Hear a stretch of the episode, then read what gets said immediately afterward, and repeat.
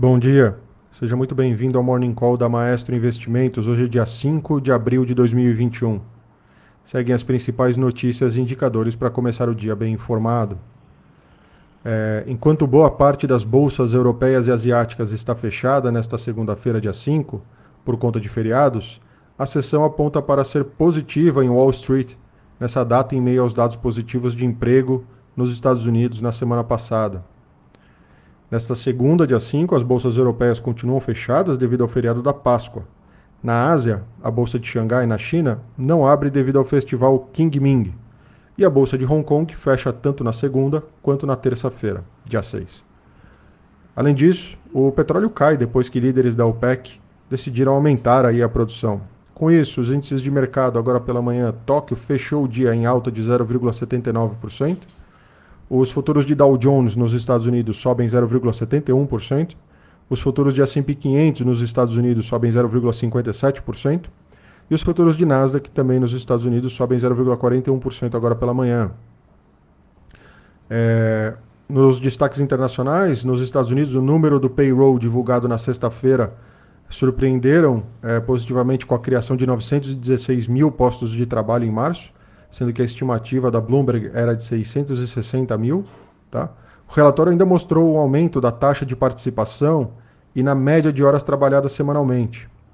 Além disso, um relatório publicado na quinta-feira pela Federação Nacional de Negócios Independentes mostrou que uma parcela recorde de proprietários de pequenas empresas em março disse que havia postos de trabalhos não preenchidos o que indica que o emprego deve continuar forte nos próximos meses.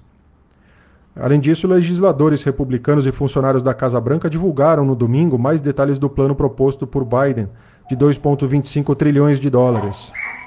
O secretário de Transportes, Pete Buttigieg, disse no domingo que a proposta seria totalmente financiada por um aumento na alíquota de impostos corporativos. Não ficou claro, contudo, se os democratas buscarão o apoio republicano para aprovar o projeto ostentarão aprovar a legislação por meio de reconciliação orçamentária. No destaque local, segundo fontes ouvidas pela Reuters, a área econômica do governo e os líderes do Congresso chegaram a um consenso sobre a necessidade de mudanças no orçamento aprovado para 2021. O, e o acordo aí aponta para a revisão de premissas de gastos e uma redução pela metade das emendas parlamentares. Além disso, repercute aí a entrevista publicada no domingo pelo jornal O Estado de São Paulo, onde o presidente do Banco Central, Roberto Campos Neto, afirmou que qualquer incerteza em relação ao orçamento agrava a incerteza fiscal. Para o presidente do Banco Central, o orçamento ainda não está fechado e é necessário acompanhar as negociações e avaliar a influência na atuação da instituição que comanda. É, caso o orçamento passe mesmo com problemas, a percepção de que ele é inexequível ou que precise fazer algum tipo de suplementação de crédito para que atinja os números é um fator que vai preocupar o Banco Central. Tá?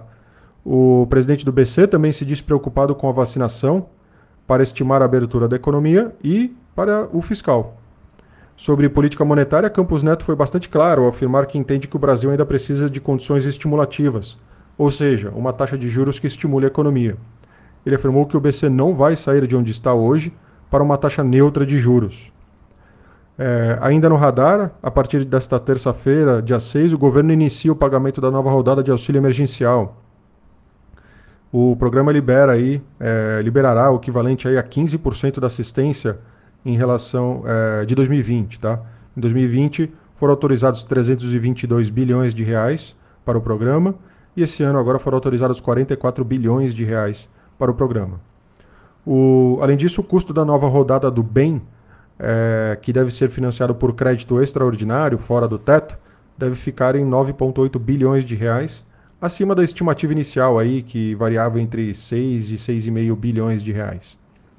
E por último, nessa semana, o governo fará uma série de leilões, tá? 22 aeroportos, 537 quilômetros da FIOL, né, da ferrovia, e oeste-leste, e cinco terminais portuários, com o objetivo aí de atrair 10 bilhões de reais. Por último, aí no destaque do radar, aí, o Banco do Brasil é, confirmou nessa quinta-feira que o atual presidente do Conselho de Administração da instituição, Hélio Magalhães, e o conselheiro independente, José Guimarães Monforte, renunciaram aos seus cargos. Tá? É, então por hoje é isso. Bom dia, um abraço e bons negócios.